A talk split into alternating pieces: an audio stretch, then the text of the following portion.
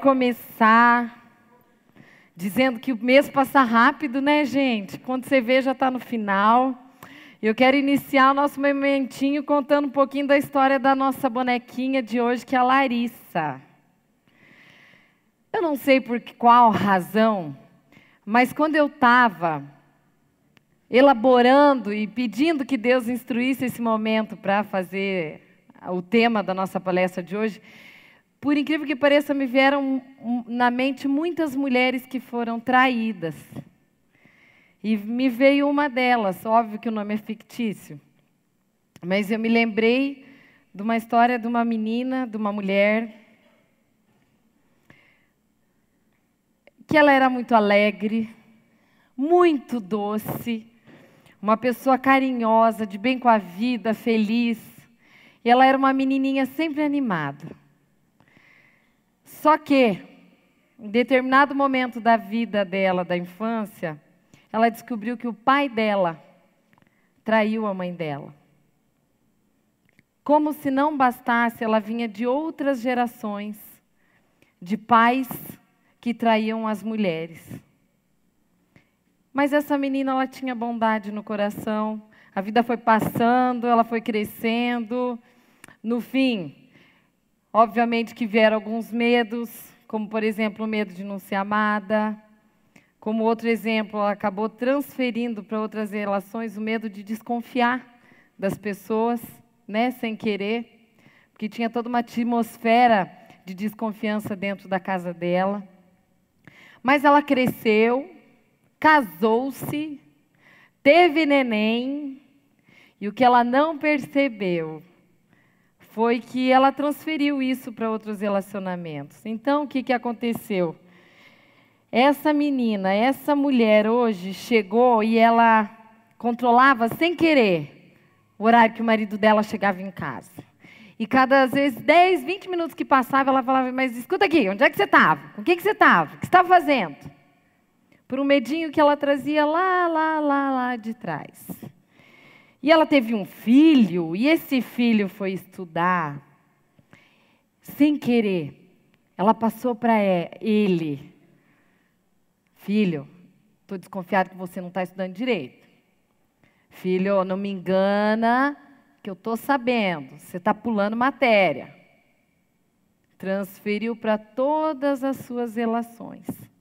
Uma coisa que veio lá de trás. E daí, sem querer, ela era seletiva com as amigas também, porque em algum momento o medo dela era de ser machucada outra vez. E até com a Tata lá da casa, que às vezes ela olhava e aquela desconfiança fazia ela ficar assim: ai meu Deus, mas eu estou achando que ela não limpou o que deveria ter limpado hoje, isso me deixa pé da vida. E sem a gente saber, muitas das coisas que nos machucam, elas acabam sendo estendidas ao longo da vida, com outros personagens, com outras pessoas, e a história, sem querer, vai se repetindo. Espero que você não tenha nenhuma vivência ou alguma relação, porque é muito doído alguém que vive uma história de, de vida onde existe traição na casa de uma pessoa. Mas certamente a vida não nos poupa de dissabores. E com certeza você deve ter vivido outros. Quais serão que são os seus? Às vezes, você recebeu bullying quando você era pequena. Às vezes você teve uma mãe assim, um pai assado. Às vezes você tem uma história, às vezes, de desvalorização, de inferioridade, algumas situações. E que à medida que os dias, a vida vai passando, a gente vai deixando tudo aquilo meio afogadinho, debaixo do tapete. Só que em algum momento existe a necessidade de parar tudo e simplesmente olhar. Olhar para aquela dor, olhar para aquele machucadinho e olhar para aquela ferida. Existe cura? Com certeza. Para a gente começar falando sobre isso, eu quero que você perceba o vídeo que a gente vai passar agora. E eu quero que você observe o vaso. vão ter alguns relatos de algumas pessoas, mas eu quero que você realmente preste atenção, porque nós somos exatamente semelhantes àquele vaso do vídeo que vocês vão ver agora. Vamos acompanhar? Pode colocar bem altinho assim, digamos, para ficar aquele clima. Eu gosto de musiquinha alta.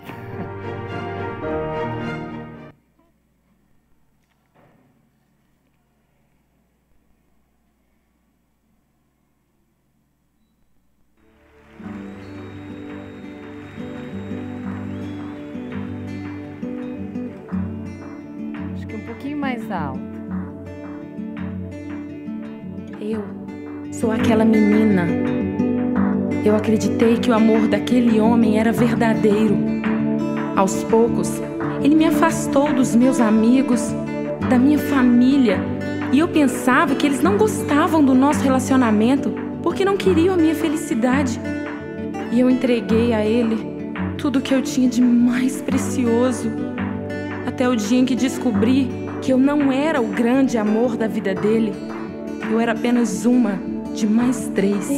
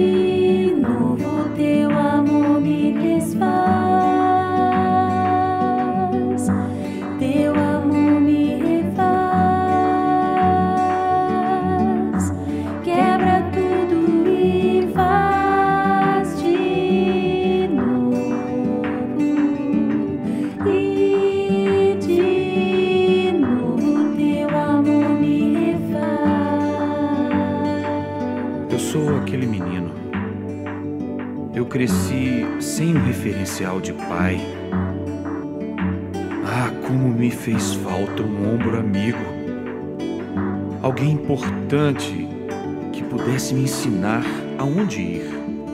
O que fazer, alguém que estivesse ali por mim. Eu me senti abandonado, rejeitado, sem chão, sem valor. Por quê? Por que comigo? Eu era tão pequena. Por que ele me tocou assim?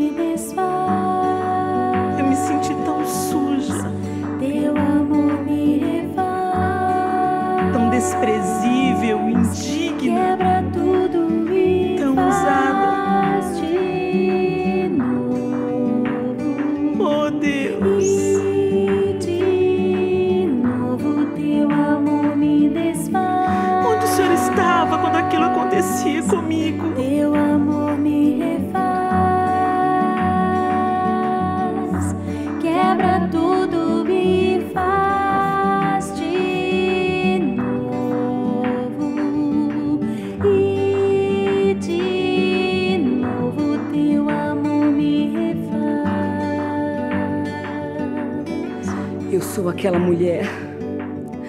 Eu me lembro do dia em que o médico me disse: Você tem apenas três meses de vida.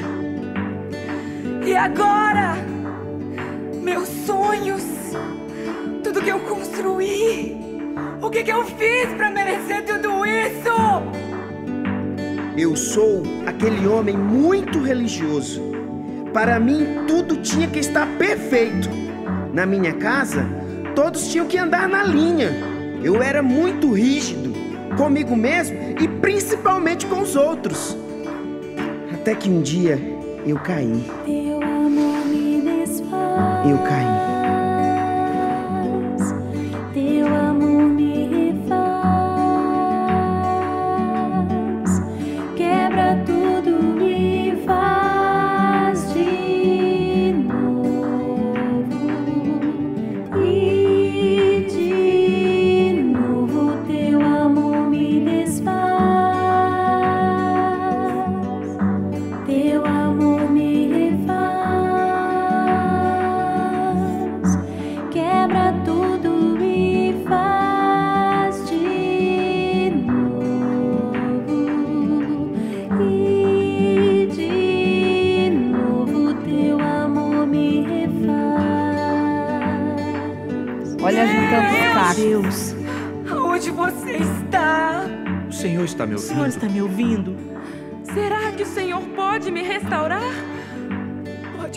Os cacos da minha vida e me fazer de novo? Eu me arrependo, Senhor. Perdão, Senhor. Perdão. Será que o Senhor pode ser o meu pai? Eu preciso tanto de colo. Cura-me, Senhor. Me ajuda, pai. Cura-me. Será que o Senhor pode me tocar e lavar o meu coração, curar minhas emoções e me restaurar completamente? Eu me rendo a Ti, Senhor.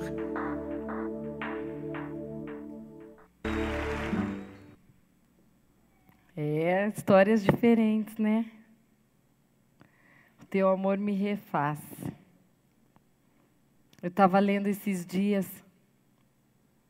uma frase que me chamou a atenção que dizia: existe tempo para matar existe tempo para curar.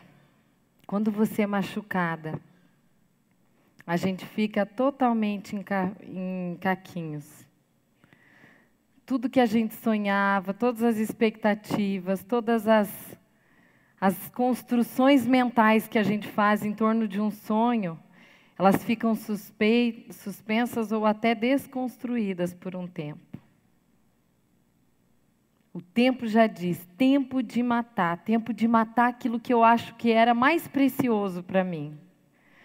Mas existe também o tempo de curar.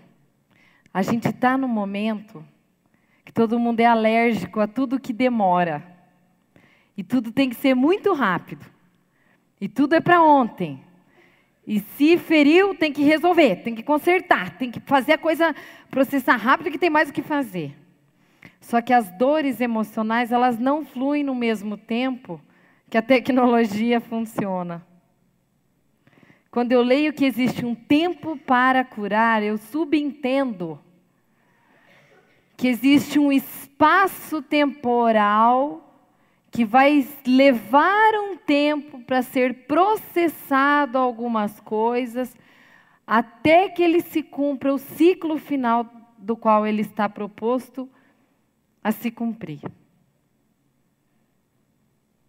Por isso que o título dessa nossa conversa de hoje é A Cura é um Processo.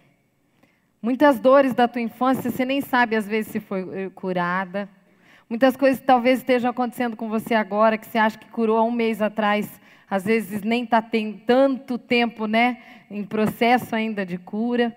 As coisas ainda estão acontecendo, mas esses dias estava cozinhando, queimei minha, minha, minha mão e aí eu percebi, durante o processo de cura daquele, daquela queimadura, eu percebi que a cura física, ela exerce uma mesma regra que a cura emocional. Ela tem cinco fasezinhas. A primeira é que dói, né? É a hora que você machuca, é a hora que você entra em contato com aquilo que queima, aquilo que dói. Eu vou pegar o exemplo da nossa bonequinha aqui, da Larissa. É a mesma coisa da dor da traição, né? Você recebe a notícia, pá, aquele teu mundo acaba. A dor vem. O mal-estar, as sensações físicas, tudo acontece. Só que logo depois dessa dor vem a segunda fase, que é um certo grau de alívio. Porque o pior é a pessoa descobrir a situação.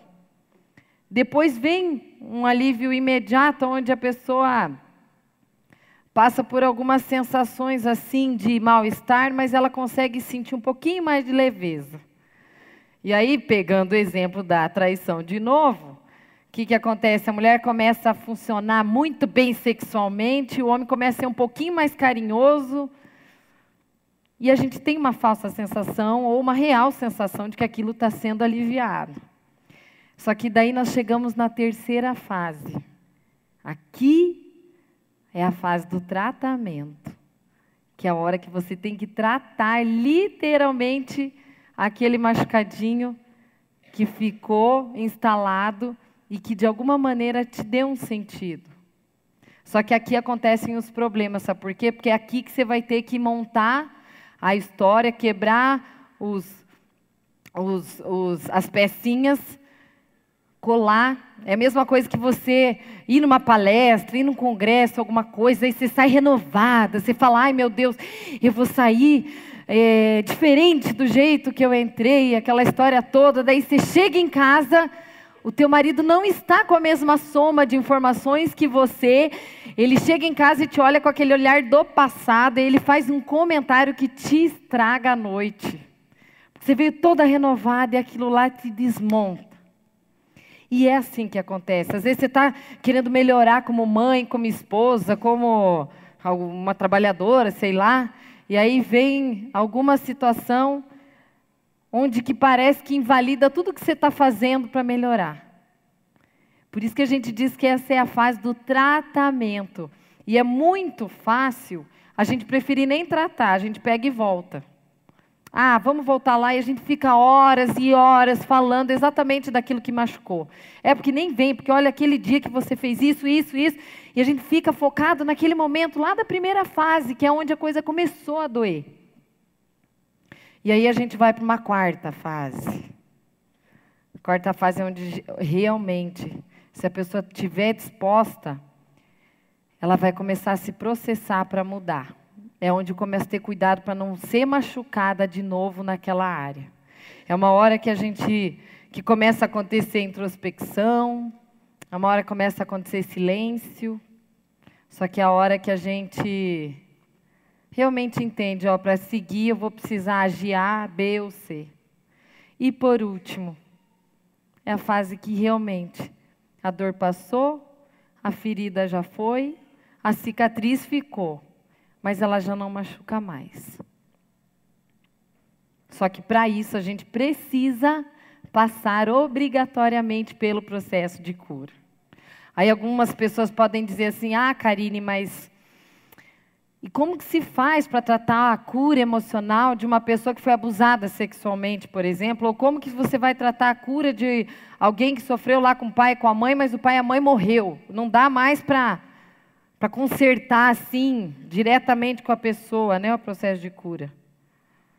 Aí a gente sempre diz assim, facilitadora Jaque, favor comparecer na sala, na sala do ministério ali, infantil. Voltando aqui, me distraí aqui com, a, com, com onde que eu parei mesmo? onde que eu parei? Onde que eu parei? Ah, é. Como é que você faz quando é um tipo de, de trabalhar esse tipo de cura? Aí você usa os rituais de carta. Você fazer esse processo de cura, fazendo uma carta para a pessoa, isso é extremamente salutar emocionalmente para a pessoa ir elaborando todos esses processos. Aí você vai falar, ah, mas você não sabe o que, que eu estou passando. A situação minha é muito difícil. Eu duvido que vai ter uma, um, uma, uma situação onde a gente vai ter realmente a possibilidade de cura. Gente, grava o seguinte: toda vez que você for machucada, você vai passar obrigatoriamente por dois processos. O primeiro deles é que sempre vai ter uma pessoa, uma voz, que vai duvidar daquilo que você está tentando investir. Vamos ao exemplo. Você está tentando melhorar como esposa, o seu marido vai chegar sem querer numa briga e vai comentar com você que você não melhorou em nada. Algo que te enfraquece. Ou você está tentando melhorar como mãe, aquele filho fala que você é a pior mãe do mundo.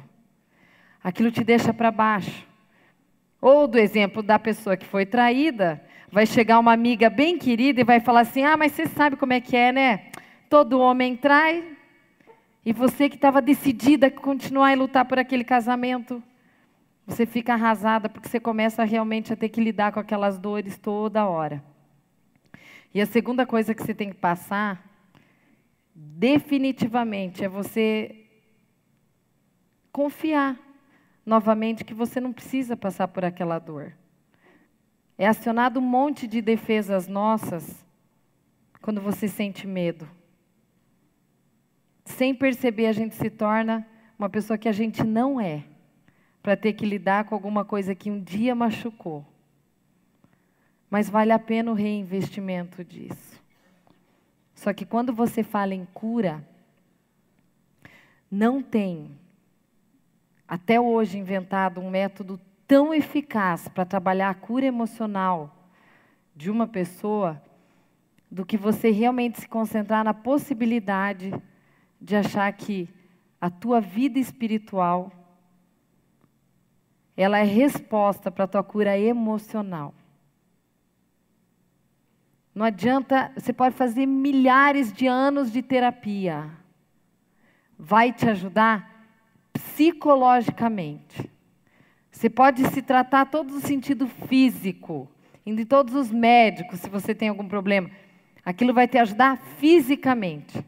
Mas uma dor emocional, ela só tem eficácia completa, porque ela, ela consegue atingir todas as esferas de um ser humano quando você realmente para e pede para que Deus te ajude a esclarecer e a processar esse período e essa ferida dentro de você. Tem um exemplo de uma pessoa que ela foi abusada sexualmente e é tão engraçado que ela viveu uma experiência real, pedindo para que Deus curasse o coração dela, que ela não carrega nenhum traço de uma mulher que foi abusada. Um dos sintomas que uma pessoa tem quando ela foi abusada é que ela geralmente, quando casa, ela desqualifica o parceiro que ela casou. Não porque ela quer, mas porque lá atrás alguém o abusou então ela, ela, ela cria uma crença que ela tem que ficar sempre alerta com a figura masculina e ela não relaxa. Então, sem querer, ela acaba despotencializando. Se ela não trata isso, vira um estresse no casamento. E essa mulher, ela pedia, pedia, pedia, e ela realmente viveu esse processo de cura, a tal ponto que eu acho que ela é uma das maiores fãs do marido dela, tanto que ela fala daquele marido. E eu estou falando esse exemplo porque se você quer saber se um dia você foi absolutamente curada em todas as tuas emoções, de todas as feridas que você passou. Uma das formas de você saber é que você não vai ter sintomas ou rastros daquela história na tua vida. Você só vai ter a lembrança, que te lembra com a marca dessa cicatriz. Por isso que a gente tem que processar e entender que a cura ela é um processo que pode durar um mês, quatro meses, oito meses, dois anos, cinco anos, eu não sei. Mas não dá para ter urgência, mas também não dá para parar de não olhar para ela. Enquanto você não tiver decidida a arrancar todas as coisas que tem lá de dentro, de tudo que você já passou que não foi legal. Eu, eu me lembro que eu pedi eu vivi três momentos, nem vou contar aqui porque nem é o foco da coisa, mas eu vivi três momentos de cura espiritual na minha vida e um deles foi com a minha filhinha, que durante um ano, ai, quando fala de filha, a coisa pega na gente, né? É, durante um ano, a minha terceira filhinha não dormia. E eu estava exausta, porque daí eu ficava com as outras duas pequenas durante o dia e à noite eu atendia a menorzinha. E eu não conseguia dormir também, então eu fiquei assim um ano bem cansada. E eu lembro que em fevereiro a gente foi para um feriado numa fazenda lá num sítio. E eu tinha ficado o dia inteiro com ela, ela não estava legal e ninguém sabia dizer o que, que ela tinha. Eu lembro que eu saí correndo, andar assim num, na, na estradinha lá de terra que tinha. Eu falei, Deus, por favor, eu preciso saber porque eu não tenho mais o que fazer por ela. Eu, eu, eu preciso saber aonde que eu vou. Eu, eu, eu desejo uma cura para minha filha.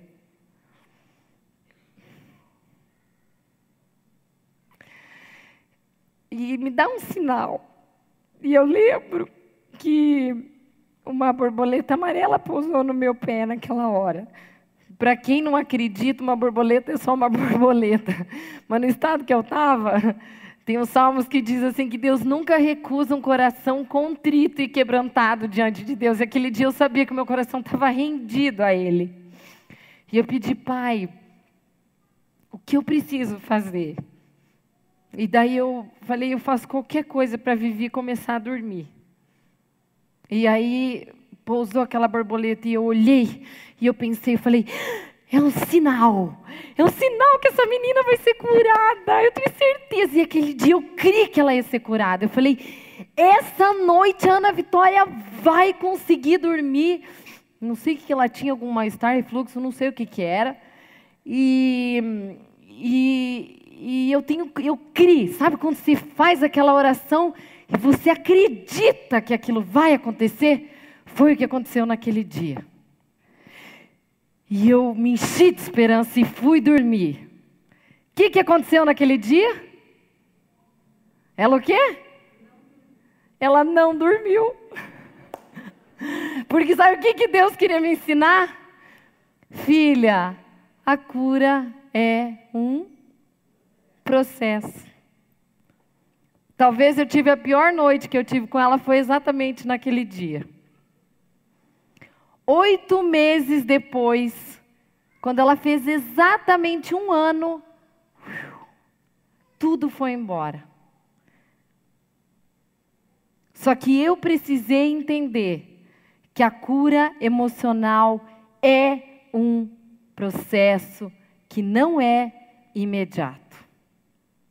Que não ocorre na hora que eu quero que ocorra. Só que de toda dor nascem frutos. De toda dor existem recomeços.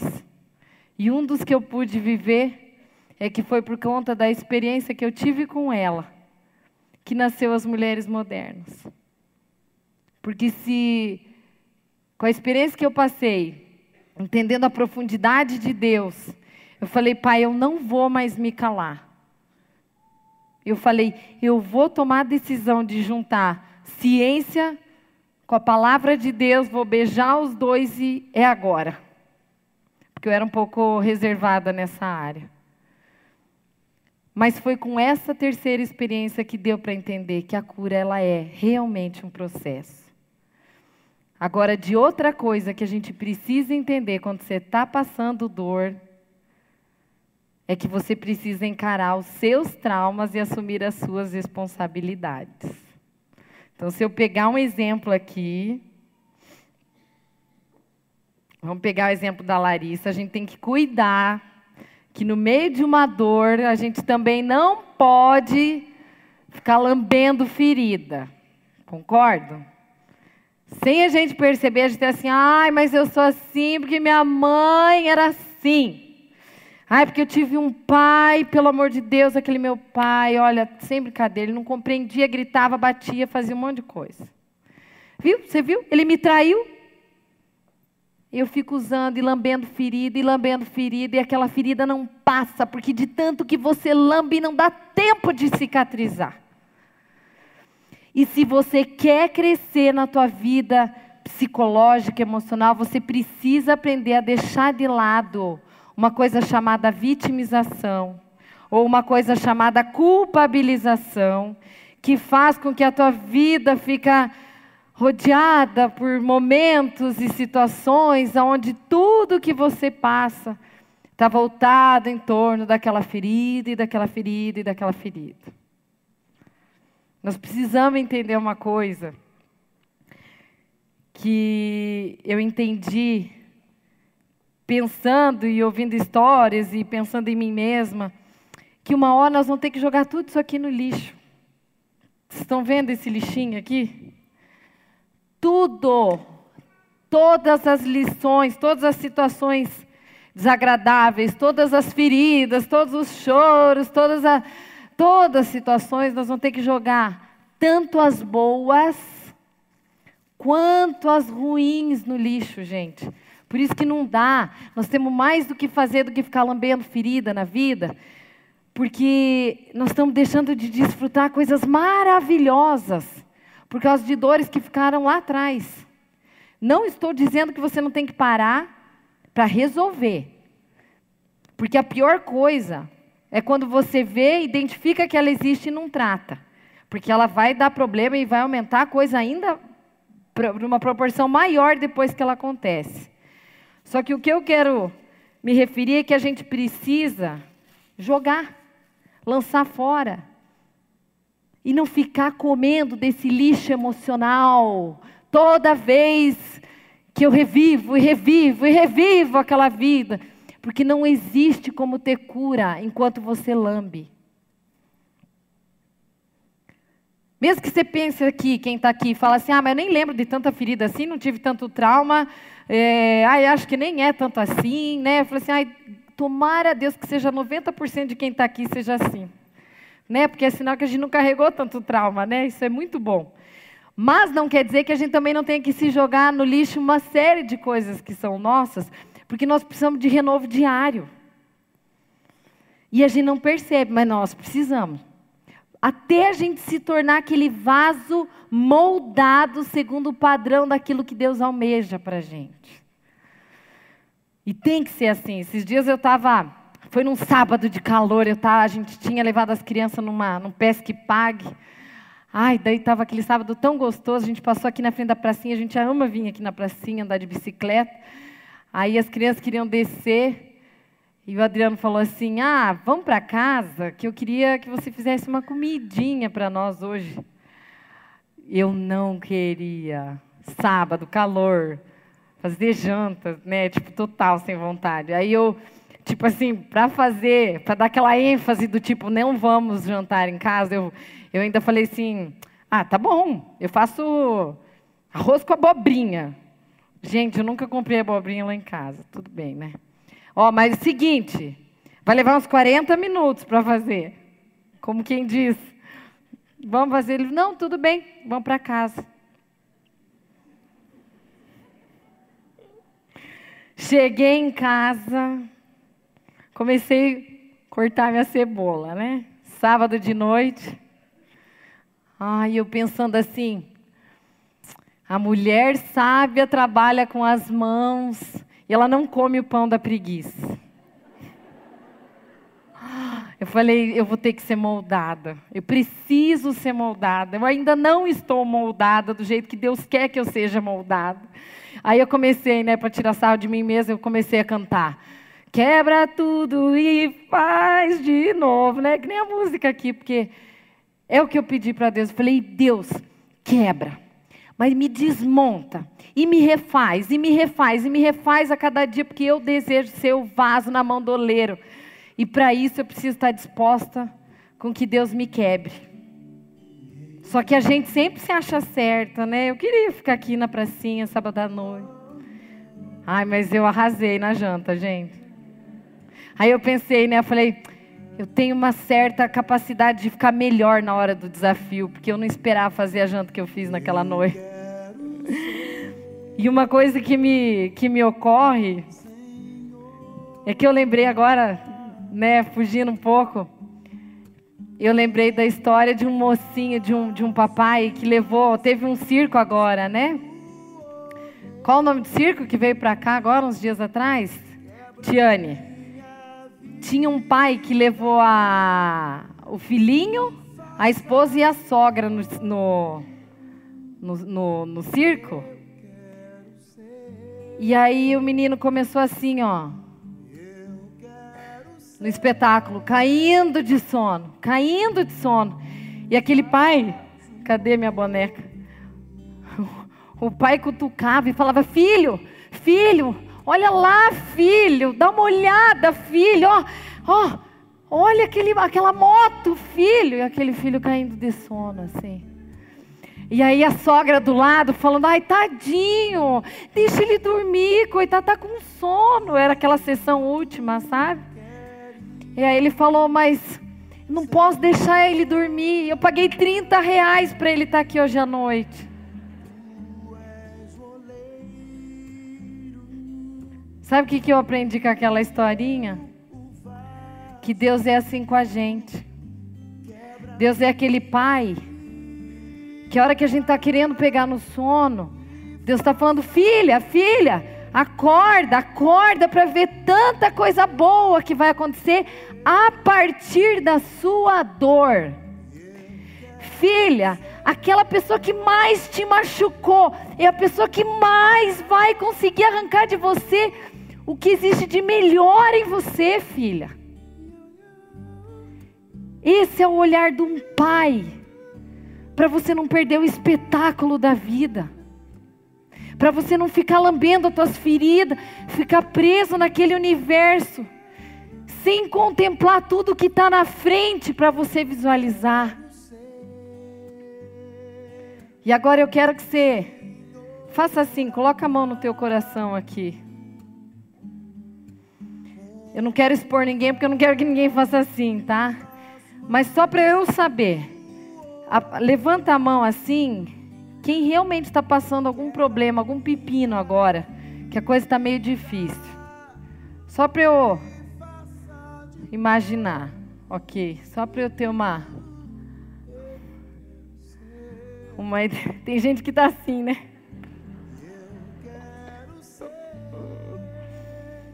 Eu quero ler algo para você. Digão, pode fazer um silêncio aí para dar umas uma, uma ênfase aqui na minha frase, porque isso não vem de mim. E tudo que não vem de mim é tudo que é bom, é aquilo que não vem de mim, é tudo que vem da palavra. Mas para você que levantou o dedinho assim que eu vi, preste atenção nessa fala. Considere, e quem não levantou e tiver uma ferida, lembra dela nessa hora. Considere motivo de grande alegria o fato de vocês passarem por diversas provações, pois vocês sabem que a prova da sua fé vai produzir em você perseverança.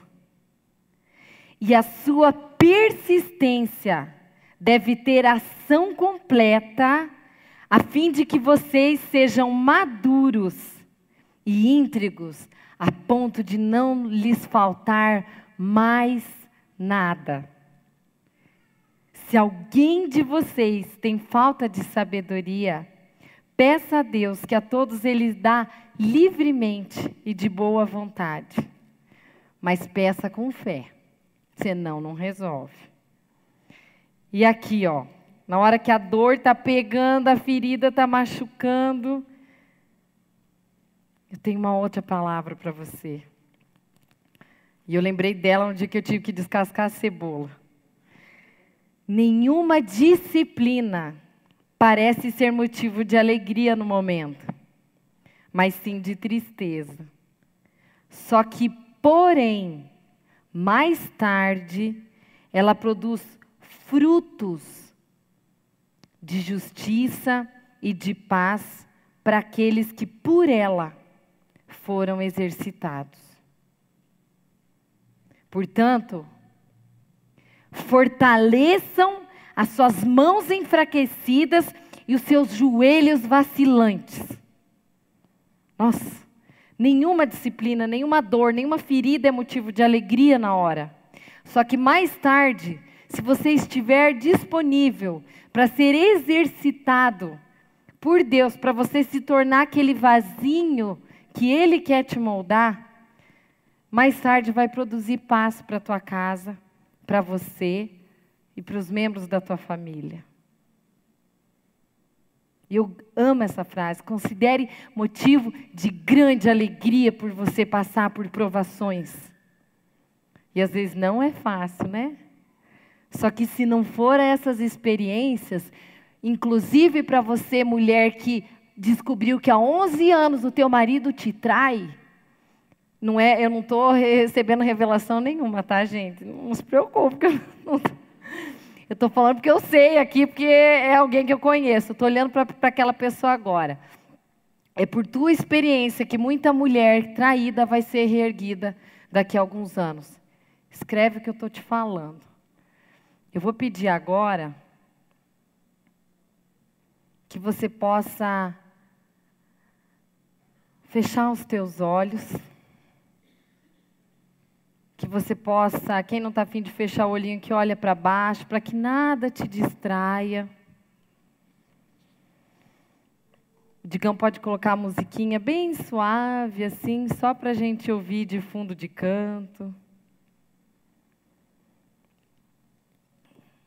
Porque não adianta ouvir palavras se não houver reflexão, se não houver esse tempinho onde você para e você se reveja. Observe na sua mente alguns cenários da sua vida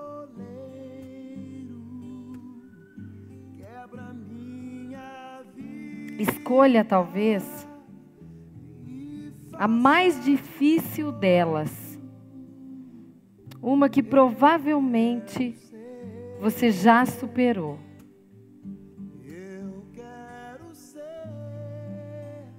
Com a mão esquerda, abre esse cenário como se fosse uma cortina. E pense no que que fez você chegar até aqui.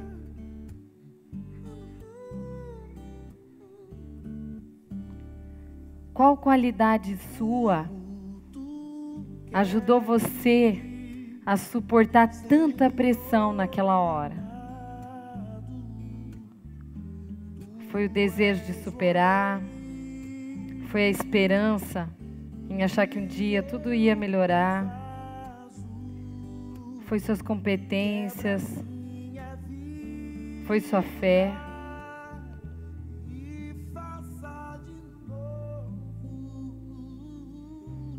Que forma você reagiu para tentar vencer os seus medos?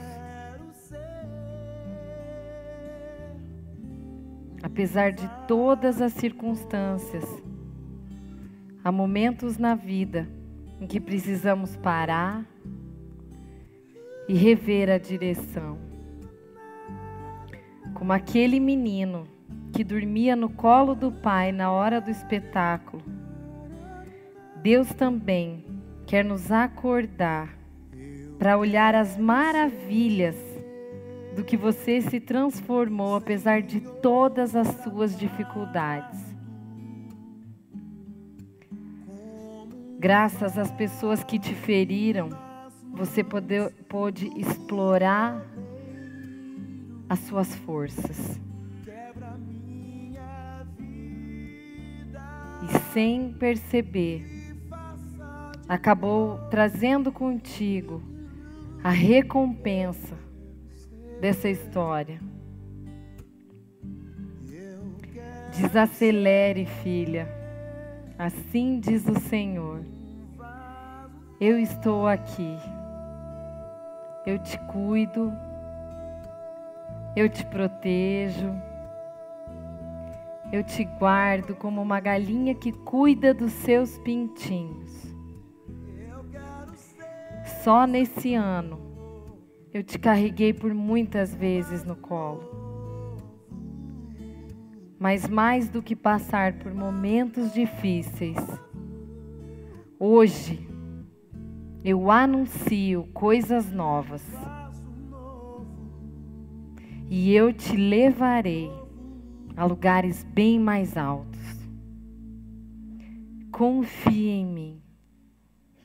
Agora é hora de recomeçar. E nesse momento, você pode abrir os seus olhos.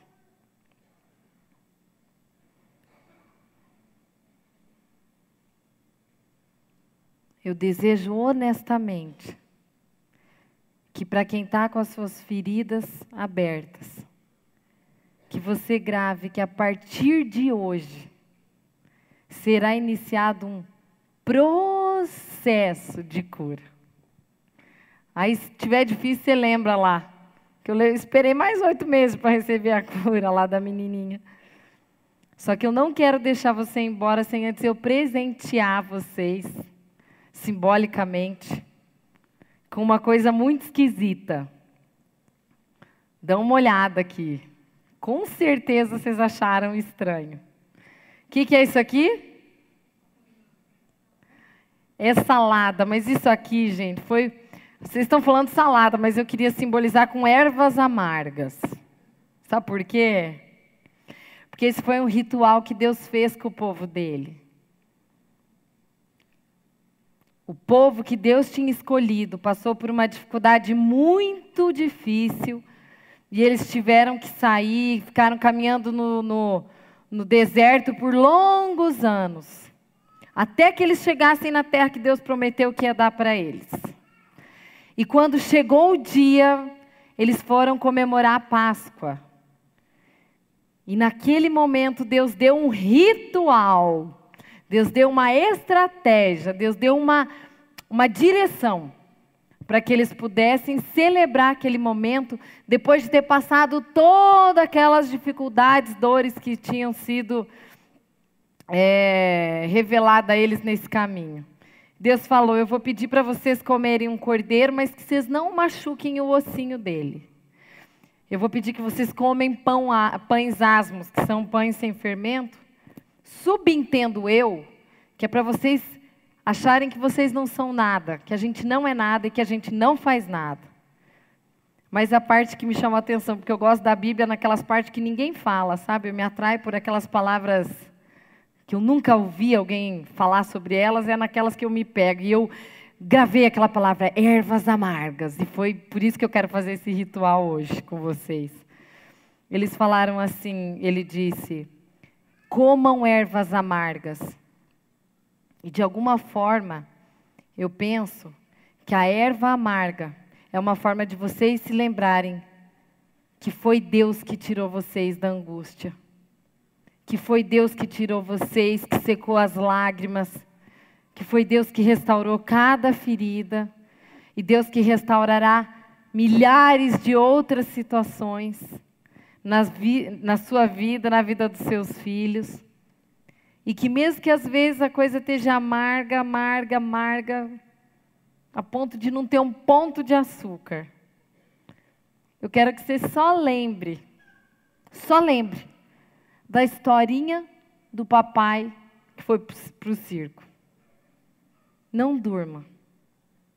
Desperte, ó tu que dormes, para que você consiga visualizar as maravilhas do que Deus tem preparado com todas essas dificuldades que vocês passaram. Esse é o nosso recadinho de hoje. Espero vê-las em setembro com algumas surpresas, porque agora eu não vou mais falar nada. Agora, daqui por diante, são rituais que vocês vão ver. Vamos aguardar as surpresas, né? E faço o convite de novo, viu? Porque o tema é para casal. Se vocês quiserem, eu vi que tem homens aí, sintam-se à vontade de trazerem os maridos.